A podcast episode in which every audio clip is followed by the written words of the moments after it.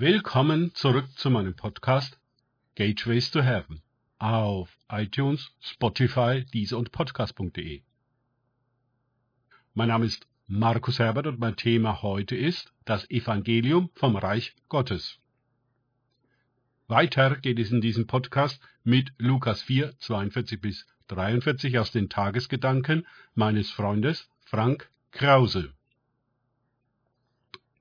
Als es aber Tag geworden war, ging er aus und begab sich an einen einsamen Ort. Die Volksmengen aber suchten ihn und kamen bis zu ihm und hielten ihn auf, dass er nicht von ihnen ginge. Er aber sprach, ich muss auch den anderen Städten das Evangelium vom Reich Gottes verkündigen, denn dazu bin ich gesandt worden. Lukas 4, 42 bis 43. Ein ganz normaler Arbeitstag im Leben eines Gesalbten. Die Nacht über hatte Jesus Kranken die Hände aufgelegt. Was für Schicksale hatte er zu hören und zu sehen bekommen? Nun geht die Sonne auf und Jesus will sich nach seiner Gewohnheit an einen einsamen Ort zurückziehen. Auch wenn die Salbung immer weiter funktioniert, so ist doch der Mensch, auf dem sie ruht, ein Mensch, der sich auch ausruhen muss.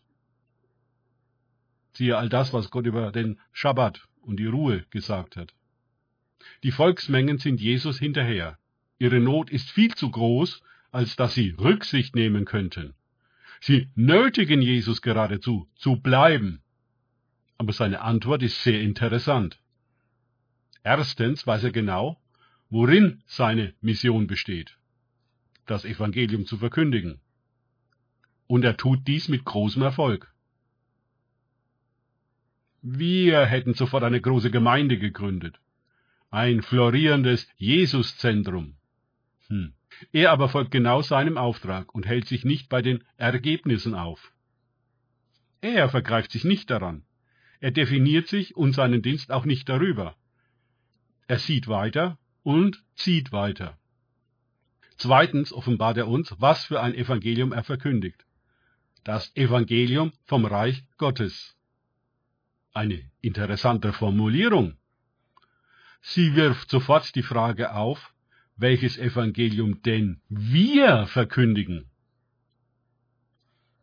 Nachdem ich bereits jahrelang Christ war und das Evangelium der Bekehrung und das Evangelium der Gemeinde und das Evangelium des Christentums und noch eine Menge Evangelien mehr gehört und gelebt hatte, ohne jede dem Evangelium entsprechende Wirkung, stutzte ich endlich bei diesem Begriff des Reiches Gottes.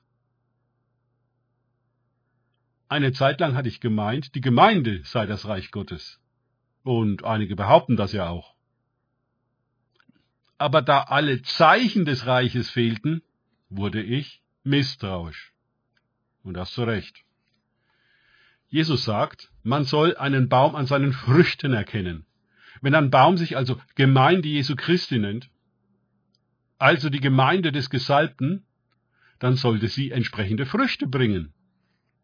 Wenn das nicht geschieht, hat sie nur den Namen, aber nicht die Wirklichkeit der Salbung bzw. des Reiches Gottes.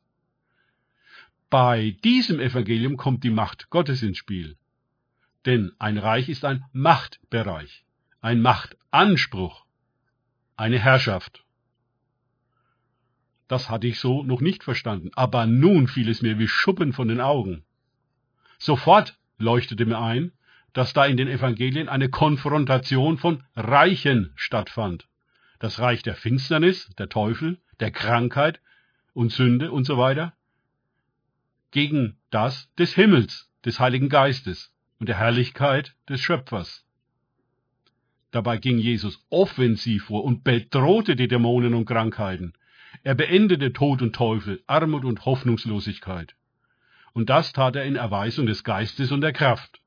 Und nicht mit Spendensammlungen und dem Aufbau einer Wohltätigkeitsorganisation. Ich habe gegen Spenden und Wohltätigkeit nichts einzuwenden. Aber bei all der mildtätigen Arbeit kann uns ganz entgehen, dass Jesus als Bote eines Reiches mit überirdischer Macht auftrat und das Reich der Welt und seine Gewalten und Mächte mit der Kraft, Liebe und Weisheit des Himmels konfrontierte. aber nicht als Philosoph, Theologe oder Religionsstifter, sondern als Gesandter und Gesalbter. Und er sprach dabei ganz anders als die Schriftgelehrten, die er auch gerade heraus als eigenmächtige, selbstgefällige und geistlose Vertreter eines dunklen Reiches, genannt Religion, bezeichnete und nicht als Gesandte des Reiches Gottes. Mögen wir uns überprüfen, welches Evangelium wir gehört und angenommen haben. Vielleicht müssen wir noch einmal ganz neu hören und uns wiederum bekehren zu dem Reich Gottes. Danke fürs Zuhören. Denkt bitte immer daran, kenne ich es oder kann ich es? Im Sinne von erlebe ich es. Erst sich auf Gott und Begegnungen mit ihm einlassen, bringt wahres Leben und das Reich Gottes. Gott segne euch und wir hören uns wieder.